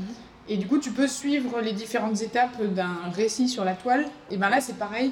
Au début, la première toile, c'est euh, sa tante justement qui va se suicider en sautant dans la rivière. Et du coup, tu, tu suis le- son personnage et il est redessiné peut-être euh, 30 fois sur la toile en train de parcourir le chemin de sa chambre jusqu'au pont, jusqu'à la rivière. Et il y en a plein des comme ça. Ça représente super bien euh, ben, la hantise en Mhm. fait euh, qui reste derrière. En plus avec les figures qui se répètent, tu vois, ça fait un peu genre la Dame Blanche. Euh, mais dans celle-là, Oui. mais il y en a plein d'autres. En fait, il y a beaucoup de scènes de bal par exemple Mhm. où du coup ben, les personnages sont répétés ou alors presque on n'a pas des cases mais quasiment. Tu peux insérer ici le gif de Lady Gaga, c'est brillant, exceptionnel, euh, incroyable, enfin voilà. quand elle dit euh, bah, c'est toute ma vie, quand elle remet son œuvre, euh, bah, c'est vrai en fait. Parce qu'au-delà du fait qu'elle raconte son histoire, euh, on a quand même une vraie réflexion, une vraie réflexion pardon, sur euh, l'existence, la jeunesse d'une vie, sur les errances, sur la passion, sur la mort. Enfin, voilà, c'est vraiment, c'est oufissime. Euh, quand, on, quand on se rend compte qu'elle l'a fait en deux ans et qu'elle était cloîtrée et qu'il n'y a, a que ça qui a compté. Après, dans les, la fabulation un peu, c'est que les gens euh, se demandaient euh, ben, si elle allait bien. euh, Elle était, un- elle était pas perçue comme étant très saine en fait. Oui. Mais en même temps, on peut pas lui en vouloir parce qu'elle est dans, dans cette frénésie de la création qui peut être un peu vue comme, euh, on va dire, on va romantiser. Non, c'est pas ça. Romancé. Romancer, je, je sais plus parler, je suis désolée. L'idée de l'artiste qui doit être torturé pour Oui. créer, etc. Alors Ouais. non, on est. Enfin, moi je crois pas en ça, Mhm. mais là, on est, on est en plein dedans, en Ouais, fait. D'un point de vue purement fictionnel, ou en tout cas, euh, si on veut éviter de parler de destin, euh, bah, c'est ce que je te disais tout à l'heure, on ne pourrait pas l'inventer si on voulait l'écrire. Mhm. Elle ne peut mourir, entre guillemets, qu'une fois qu'elle a fini son œuvre. Le, le timing un peu tragique fait que c'est une fois qu'elle a fini, qu'elle a remis son œuvre en sécurité, et ça va rester caché pendant longtemps, qu'elle est déportée. Mhm. Donc c'est un peu euh, le karma, euh, parfois... euh, Enfin, Ouais. c'est même pas un karma, c'est vraiment... Non, euh, c'est. C'est c'est plus. C'est pas vraiment une coïncidence, mais c'est.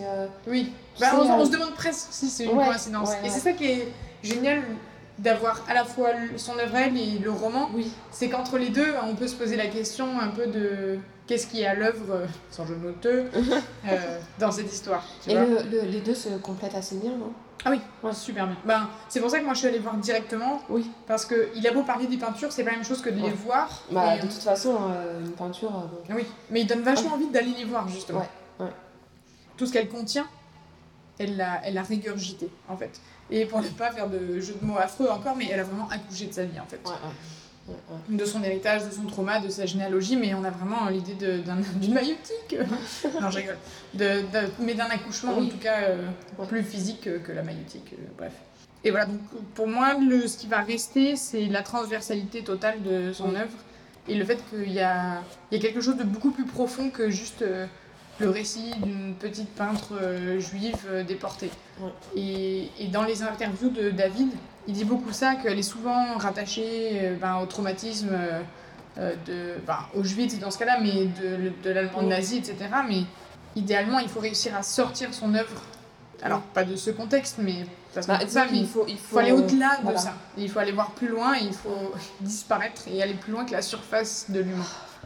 Stop ça Euh, je crois que j'ai fini de dire tout ce que je voulais dire.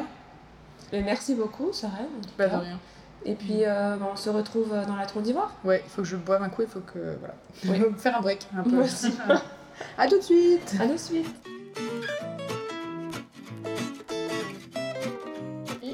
Nous, revoilà. Dans la tour d'ivoire. Voilà. Je trouve que ça me va bien parce que maintenant on est au premier étage d'un immeuble. C'est vrai. Et du coup, ça correspond bien.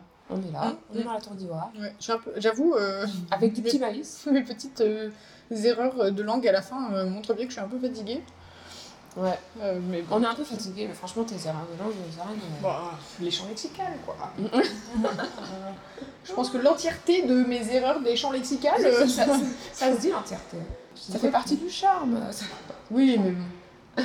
Je sais pas, je ferai mieux la prochaine fois, c'est pas grave.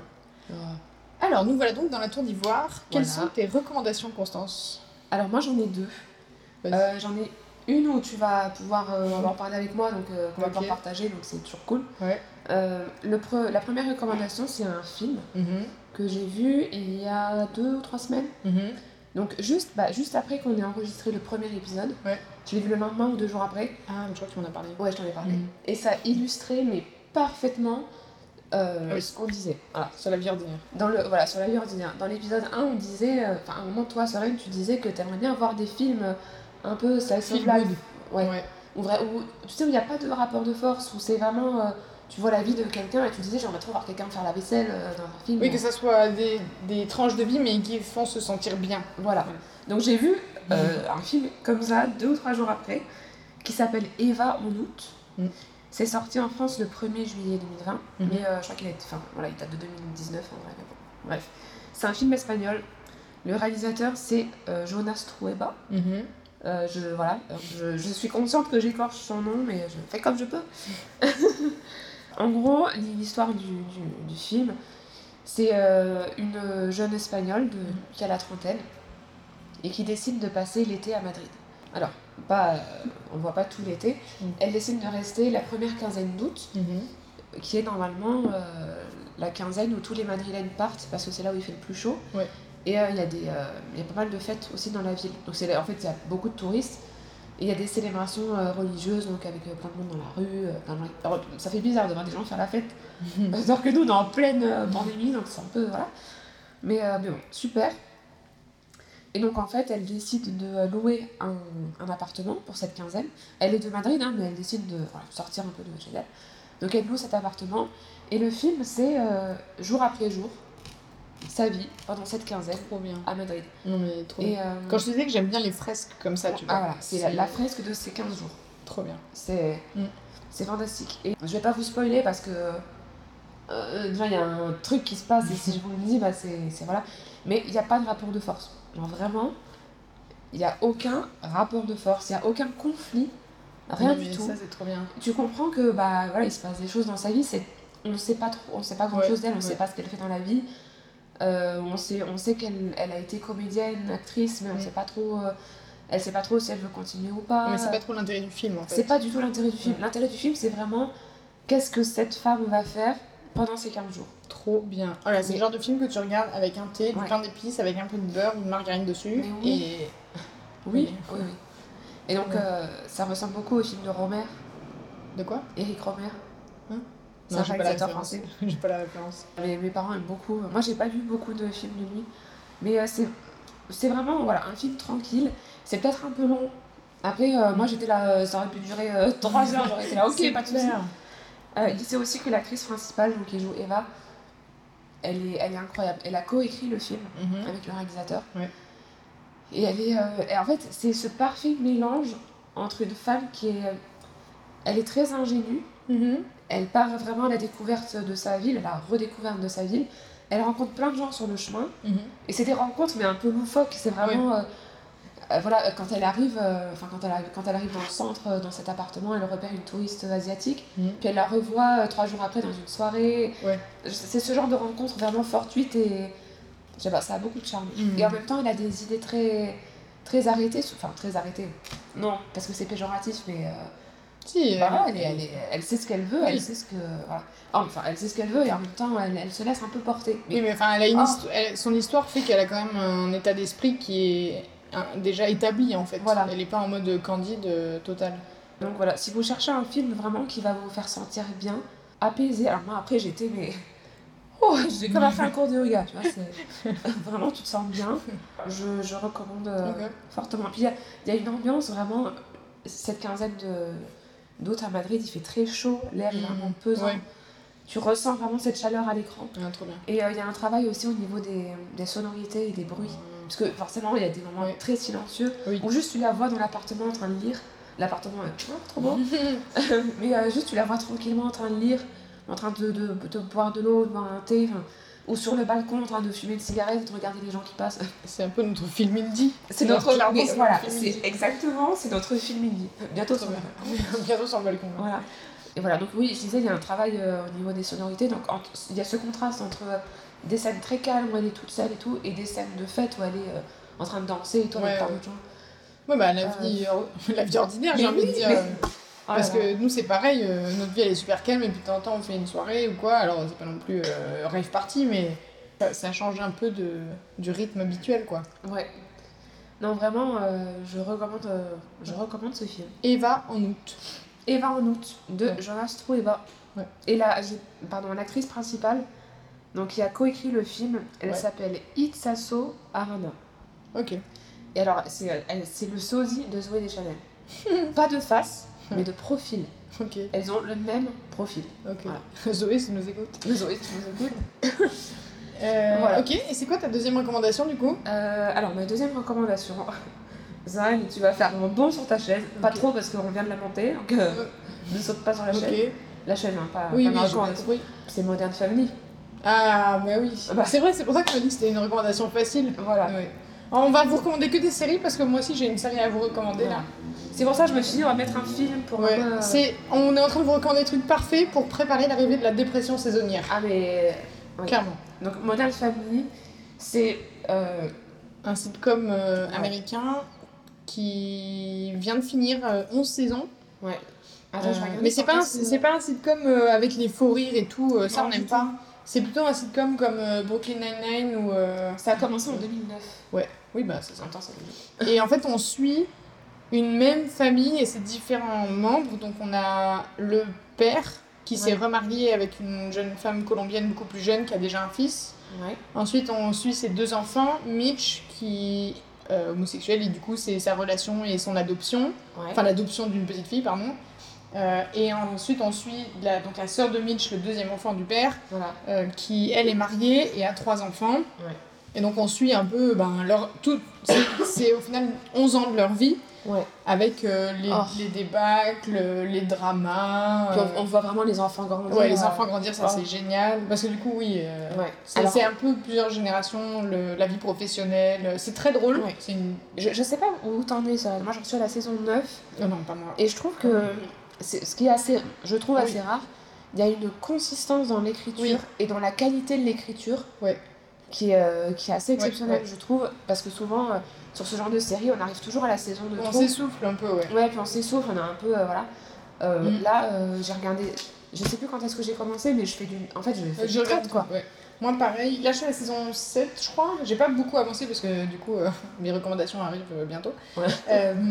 Mais je crois que j'ai regardé les 6 premières quasiment d'une traite. Enfin, d'une traite dans le sens où j'ai pas vérifié j'étais à quelle saison, quel Oui, épisode. voilà. voilà. Voilà. Et c'est hyper cohérent, c'est consistant, puis c'est trop bien de revoir arriver. Ah, c'est l'épisode de la Saint-Valentin, ah, c'est Ouais. l'épisode de Noël et tout. Les épisodes de la Saint-Valentin, les gars. Les meilleurs. Et les épisodes d'Halloween aussi. Ouais, ah non, mais c'est trop trop bien. Tellement drôle. Et au final, ils sont tous barges, mais c'est un peu une folie. euh, désolée Adèle, hein, une folie un peu ordinaire, Oui. enfin qu'on croise un peu Mais tout le temps. c'est aussi, tu sais, une sorte de, de folie. C'est un peu loufoque, mais le genre de loufoque que tu peux faire qu'avec ta famille. Ah oui, c'est ça. Tu vois ce que Ouais, tes ouais. amis très Bah, il y a une certaine complicité. euh, Bah, en fait, c'est à la fois très drôle et très touchant. Il y a des moments où je la. Ouais, J'ai envie de ouais. pleurer. Parce que des fois, ils se font des crasses et tout, mais ouais. tu, Mais c'est pas tu- ça. C'est pas vraiment des crasses, mais c'est des. de- C'est très drôle, en même temps, c'est très touchant. Tu sens vraiment le. Enfin, Ah, je trouve que c'est des bonnes représentations aussi entre frères et sœurs, Ouais. ou entre belles familles et tout. où- c'est très fin. Genre, en on va fait. faire une erreur, on va faire hop, on va la mettre sous le tapis pour pas que ça soit vu. Oui. euh. Puis après, il y a des trucs complètement barges avec euh, ben, l'adoption des canards. euh. Oui. c'est super drôle. Et puis, il y a aussi, enfin, il y a plein de thématiques, on va dire, assez contemporaines qui Oui. sont abordées Ouais, ouais. avec les différents discours autour de Oui. ces problématiques. Moi, j'ai bien aimé ça. Ouais. Euh. Et puis de voir les enfants grandir et de se clasher et tout, euh, trop bien. Ouais. On- Mais Ouais. oui, c'est- puis c'est c'est touchant, tu vois vraiment Ouais. cet environnement euh, familial. euh. Mm, mm. Franchement, ils vont me manquer quand Ah. je. Moi, mais franchement, je vais recommencer. hein. je vais pas pouvoir. Ah, ça Parce fait que- bizarre de revoir Luc quand il est tout petit. Oh, moi, j'aime bien avoir une série longue avec des Oui, épisodes ouais. de 40 minutes à 1 heure et une, une série courte que j'en garde Mm, quand je fais juste des pauses. voilà. Ouais. Je crois que du coup, ça va rester ma série pause, même si j'en recommence. Clairement. C'est, on va dire, dans le même type de sitcom, euh, genre euh, The Office Ouais. ou euh, Parks and Rec. Parks and Recs et euh, Brooklyn Nine, mais alors pas du tout le même type de narrative. Voilà, pas, pas du Voilà. tout le. Ouais, ouais. Non, c'est... moi j'adore rentrer du boulot le soir, manger devant un épisode et aller me coucher et je me sens trop bien. Ouais, ouais, moi je sais que. Enfin, un épisode. Bah, justement, hier soir, je n'ai pas regardé Modern Family et je n'ai pas dormi. voilà. Alors, je ne dis pas que les deux faits sont, sont liés, euh, mais voilà. Ouais, je pense un peu quand même. hein. Je pense un peu. Non, mais parce que vraiment, moi, ça me. C'est en fait, en, ce- enfin, en ce moment, ça va, mais des fois, quand je suis stressée ou que, ou que je sais pas, il se passe trop de choses et tout, Ouais. bah, le, le seul moyen pour moi de débrancher un peu mon cerveau, de, dans le sens arrêter de penser et passer un bon moment, bah, c'est Ouais. regarder ça. Ah oui Non, mais. Avant de dormir, sinon je dors pas. Voilà. Mais c'est dur de regarder qu'un seul épisode en vrai. Moi, j'en regarde un et puis J'en fais deux, deux, trois. trois. Mais au final, c'est comme regarder un long épisode, ça dure une heure. euh, C'est moins long qu'un film, mais c'est assez long pour Oui, euh, oui, chaque épisode fait 20 minutes. entrée, plat, euh, dessert. Ah bah, attends. Ouais. Ouais. Non, franchement, une bonne idée de recommandation. C'est vrai que j'ai pas pensé, mais. C'est en vrai, j'ai passé tout l'été là-dessus, donc je me suis dit, bon. Ouais. Je me suis dit, qu'est-ce que, Constance, qu'est-ce que t'as bingé? Enfin, Oui. qu'est-ce que t'as binge? Ces derniers temps, euh, à part Modern Family Ouais, mais voilà. même. Enfin, si, j'ai binge d'autres trucs en vrai, que je ne Oui, oui, pas pour pas spoiler un futur. futur tour d'ivoire. voilà. Mais non, c'est vrai, c'est- une, une bonne idée de recommander ça. Bon, du coup, c'est pas très divers, on va dire, dans les recommandations, parce que moi, c'est aussi un truc feel good, pas du tout dans le même genre. Euh, et c'est aussi une série. Je, je me sers de maïs et je t'écoute. Je vais essayer de ne pas vous faire de la SMR maïs parce que. C'est parti. Du coup, mais je t'en ai parlé, tu sais, c'est le drama coréen Mhm. euh, qui s'appelle euh, Hospital Playlist. Donc, Hospital Playlist pour les francophones. no offense. Alors, euh, dans le, je crois, il me semble que dans l'épisode d'avant, j'ai dit non, mais c'est bon, je vais pas parler des dramas, etc. Bref.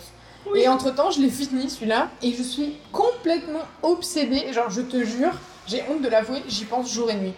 Je, je- Alors, déjà, je sais que la saison 2 arrive apparemment en courant 2021. J'espère qu'avec la pandémie, c'est pas un problème. Je te juge pas, je comprends. Non, je sais, mais. Alors, pourquoi je dis que je voulais pas en parler? C'est que, bon, j'ai déjà dû le mentionner, mais pour moi, les dramas coréens, c'est genre un ou deux par an, et c'est des moments très spécifiques où je vais être, par exemple, toute seule à la maison pendant un long week-end, etc. Et ça va être décompression totale, je vais être un, un déchet dans le canapé, et je vais binge jusqu'à genre 4h du matin, quitte à m'endormir devant les épisodes. Ouais. Voilà, c'est un peu ce genre de compagnie que j'aime bien avoir de temps, très rarement dans l'année. Ouais, c'est un mood. Mais là, Netflix, arrête pas de m'en recommander. Il y en a des très bien qui sont finis, qui arrivent, etc. Et quand, enfin, vous savez, quand on regarde un truc sur Netflix, euh, il va te proposer les 50 trucs euh, similaires. Et du coup, il m'a proposé euh, ça, et j'ai fait un peu des recherches. Il est dans aucune liste que j'ai pu voir avant, alors qu'il date de 2020, Mmh, de et qu'il est dans les 15 meilleurs dramas jamais faits en Corée. Donc euh, quand Ah ouais. même, il faut le faire. En sachant que le réalisateur, quasiment tous ces dramas sont dans la liste des meilleurs dramas, euh, genre des 100 meilleurs, et ils sont tous dans les 20 premiers meilleurs dramas euh, historiquement, donc euh, c'est quand même pas n'importe qui. Ouais, c'est pas. On va essayer de pas trop déformer son nom. Il s'appelle, j'ouvre Google, il s'appelle Shin Won-ho. Je sais pas du tout comment ça se prononce en coréen parce que l'écrit et le parler c'est pas tout à fait la même chose. J'adorerais apprendre la langue d'ailleurs. Et en fait, il a cette façon géniale de construire ses narratifs. Donc, déjà, le principe d'un drama coréen, tel que moi je le comprends, peut-être je suis complètement dans l'erreur, mais c'est ce que je perçois, c'est censé euh, satisfaire à peu près toute la famille. Bon, c'est pas que le drama coréen, mais le drama de façon générale, un peu comme les telenovelas d'ailleurs euh, en Amérique latine, euh, voilà. C'est un peu la même vibe, avec euh, il faut avoir le côté, il faut plaire aux, en- enfin, aux enfants, entre guillemets, grands enfants, donc l'audience principale, et il faut plaire aux gens qui pourraient potentiellement regarder avec autour du repas. Mm. Donc souvent c'est les pas. Donc en gros il faut plaire à plusieurs générations. On aura toujours un côté un peu intrigue, mystère euh, pour euh, bah, bon c'est un peu rose et bleu mais attirer le public masculin et le côté comédie romantique, euh, comédie un peu gossip ou humour qui est censé attirer le côté un peu plus féminin. Évidemment, euh, quelle que soit votre identification, euh, le, Oui, bien sûr. le, le- comment, le public, vous pouvez apprécier tout ce que vous voulez, mais dans, la, on va dire, dans le, le cadre esthétique, c'est un peu ça qui est recherché, en tout cas à l'origine. Et après, voilà. ça. Et les, quand même, les dramas les plus produits, c'est en général des comédies de, ou des drames romantiques. Euh, ils sont très forts d'ailleurs en drame romantique. euh, alors parfois avec une exagération des émotions, euh, mais qui du coup ben, vous fait pleurer devant l'écran. Moi j'en ai vu quelques-uns où j'étais en mode genre. Ah Bref, voilà. Les bruits, les bruits comment trans. En 10 ans en disant, voilà, je cherchais translate, mais c'est traduise, voilà. Et lui, donc par rapport à un hospital playlist et tout ce qu'il a fait avant, il fonctionne pas du tout comme ça. C'est-à-dire que déjà, ses acteurs principaux, à part dans ce drama-là, mais de dans les autres qu'il a produits, sont pas forcément des canons de beauté incroyables. Alors il y aura peut-être un ou deux acteurs qui seront vraiment connus et qu'on a vu dans Ouais. d'autres dramas, euh, mais c'est, ça fait beaucoup plus euh, genre de tous les jours. Voilà. Et il prend le parti pris de mettre en scène la vie de tous les jours. Alors, plus ou moins dramatisé, non mais on est dans, le même, euh, dans la même rubrique. Mais ça va être euh, beaucoup plus simple de s'identifier, on va dire, aux galères, euh, aux expressions, à la subtilité des relations, etc. Donc il en a fait trois qui sont en fait euh, trois sagas, enfin c'est un, non, une saga de trois opus à des années différentes. Il y en a en 88, 94 et l'autre 2013 je crois, où tu suis différents types de personnages, différentes générations, pas du tout euh, reliés ou quoi que ce soit. Euh, donc t'as une partie c'est des étudiants, l'autre c'est des adolescents, l'autre c'est des adultes. Et en gros c'est enfin, une famille et c'est un peu euh, leur vie de tous les jours et leur... euh, comment ils vivent et comment ils développent leurs relations et c'est hyper euh, attachant parce que quand on les regarde, on a envie de se dire mais en fait déjà je comprends un peu mieux comment bah, cette culture que je connais, qui m'est étrangère fonctionne. Euh, alors toute proportion gardée évidemment. Oui. Et d'un côté c'est ben vraiment il me manque, enfin quand ils y sont plus il me manque. Ensuite il a fait une série euh, qui s'appelle euh, Prison Book ou un truc comme ça. Et là, il y a un acteur qu'on retrouve euh, dans sa nouvelle, où c'est le même type de scénario, mais dans une prison. Et en fait, c'est un grand joueur de baseball, je crois, qui se retrouve en fait en prison après avoir commis un crime, entre guillemets, je sais plus si c'est par inadvertance ou par vengeance, mais en fait, il se retrouve euh, embarqué là alors que sa carrière est en train de décoller. Et du coup, c'est un peu la vie avec euh, les autres euh, prisonniers, le garde, etc. Et voilà, on est, on est plus dans des espèces de microcosmes Ouais. comme ça pour saisir comment ça marche et, et au final on a une certaine empathie vraiment euh, pour ces personnages et tout ça pour en arriver à celui que je veux recommander qui est en vrai le seul que j'ai vu en entier pour l'instant qui fait 12 épisodes et les épisodes sont très longs les épisodes durent une heure et demie à chaque fois. Ouais. donc c'est comme regarder un film c'est un peu empêché d'en regarder parfois deux ou trois d'affilée. J'avoue. Et l'intrigue, enfin l'intrigue, euh, le plot, c'est que on suit cinq euh, docteurs chirurgiens dans un seul, dans un même hôpital, qui sont amis très proches depuis l'université. Ils se sont rencontrés au début de l'université, ils viennent tous euh, d'un peu partout en Corée, et en fait ils ont fait leurs études ensemble, et chacun ensuite a sa spécialité. Il y en a un qui est pédro, euh, travaille avec les enfants, donc il est Pédiatre. pédiatre, mais mais en fait je cherchais avec le lien avec chirurgien, comment tu fais les pédochirurgiens? Non, c'est je crois pas que ça soit ça. j'ai un pédiatre. Je sais plus parce que je regarde les sous-titres en anglais, alors forcément euh, ça aide Ouais. pas. Il y en a une, elle est neurochirurgienne, ça c'est sûr, c'est la seule fille du groupe d'ailleurs. Il y en a un autre, il est en dans les euh, il est généraliste et l'autre est cardiologue. D'accord. Et il y en a un autre, il est euh, dans le dans oh, je perds mes mots, dans la maternité. Il travaille avec euh, les femmes enceintes. Obstétricien. Yes, merci. En fait, on suit eux et on suit leurs internes et entre guillemets leurs parents parce qu'évidemment, il y a toujours ce côté, euh, on est un peu pas pistonné, mais tout le monde est un peu relié. Et du coup, les parents euh, sont euh, les anciens directeurs de l'hôpital, les anciens sponsors, enfin bref, voilà. Et c'est hyper chaleureux, Oh c'est drôle, sans aucune exagération et sans humour euh, qui est un petit peu imperméable, euh, en tout cas euh, pour notre culture occidentale. Ouais. On suit leurs relations personnelles, on suit leur amitié, comment elles se développent et on en apprend un peu plus sur d'où ils viennent, qui ils sont, comment ils se sont rencontrés, mais de façon super subtile. Ça s'appelle le titre, le côté playlist du titre vient du fait qu'il monte un groupe de musique, il remonte un groupe de musique Oh. et du coup, à chaque épisode, il y a une scène où ils chantent et c'est un peu genre la bande-son de l'épisode. Pareil, il y a plein de blagues autour de ça, euh, de- les, les histoires, euh, on suit un peu les cas, leurs patients et tout, mais c'est pas du tout construit comme une série américaine Ouais. où ça va être euh, avec comme Doctor House par exemple, ou même Urgence ou des trucs comme ça, où t'as Ah, euh, ça, ça me stresse. où t'as genre un cas par épisode et il faut résoudre le cas et c'est lié à des problématiques personnelles. Euh, c'est pareil pour les séries policières, c'est pas du tout construit comme ça. Parfois même les ruptures, des, enfin les fins d'épisodes sont un peu surprenantes. On se dit mais attends il m'a fait une ellipse euh, ou euh, pourquoi on parle de ça tout d'un coup voilà. Il, y a plein de il y a plein de conversations où on se dit mais pourquoi, euh, pourquoi il ne l'a pas montré alors que c'était essentiel, notamment des révélations qui sont faites entre eux, etc. Et c'est genre, bah oui, on en a parlé la semaine dernière, mais non, on n'en a pas parlé, moi j'ai jamais vu ça. Et je trouve que ça a un côté très dédramatisant qui fait que c'est Ah. hyper feel good à regarder parce qu'on s'attache énormément à ces personnages, à leur vie à l'hôpital, à leur rythme, à leur, euh, leur passion, euh, le- leurs amours, euh, les, les repas qu'ils mangent, euh, etc. Je suis pas la même depuis que c'est fini. Mais, euh, je crois que je vais regarder. hein. J'ai jamais regardé de drama coréen. Pour moi, c'est un peu exceptionnel dans le style et tout. C'est pour ça qu'en général, Ouais. euh, je te les recommande pas parce que je sais qu'il faut. Comment Il faut savoir à quoi s'attendre pour Oui. vraiment apprécier. Mais celui-là, vraiment, euh, je, je suis. J'avoue, je suis complètement addict à l'ambiance. Et, et j'ai j'ai envie de plus, euh, donc j'ai hâte de la saison 2 Ah là là.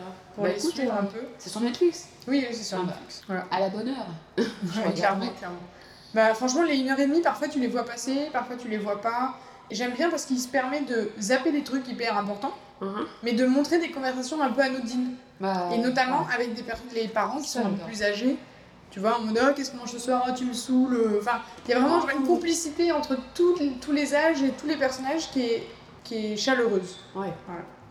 Et j'ai adoré ça. Faut pas avoir peur, euh, ça fait une heure et demie et c'est en coréen, mais vraiment, euh, c'est trop bien. C'est trop trop bien. Souvent, euh, moi j'ai un peu des a priori dans le sens où, comme je sais que ça va être soit hyper exagéré, euh, soit, euh, euh, soit vraiment fic- enfin, fictionnel dans le sens tiré par les cheveux ou des choses comme ça, ça va me. Je me dis, il faut que je sois en forme pour le regarder. Parce que ça va un peu me prendre toute mon énergie, Ouais. euh, tout en évidemment me reposant le cerveau. Euh, mais il y a plein de séries américaines qui sont pareilles, ou des, des séries anglaises un peu moins parce qu'ils sont plus pépères quoi, en général. Mais des séries, euh, des séries policières et tout euh, qui m'épuisent, euh, j'en ai regardé plein. Mais en général, quand je regarde un drama, c'est pas trop ce que je recherche, sauf si j'ai la foi. Et là, Oui. c'était surprise parfaite. Ah, bah. Non, mais je, je, j'essaierai. Mm. Après Modern Family. Ouais. Hospital Playlist, disponible sur Netflix. Bon, attendez-vous évidemment si vous le regardez à avoir 50 000 recommandations de drama coréen. Oui. Euh, revenez vers moi, je vous donnerai ceux que j'ai regardés et que j'ai appréciés. D'ailleurs, on n'a pas précisé que Modern Family, c'est sur Netflix Et sur Amazon et Prime. Amazon Prime. Ouais, c'est vrai. Pas d'excuses. Où que vous soyez, ouais. regardez.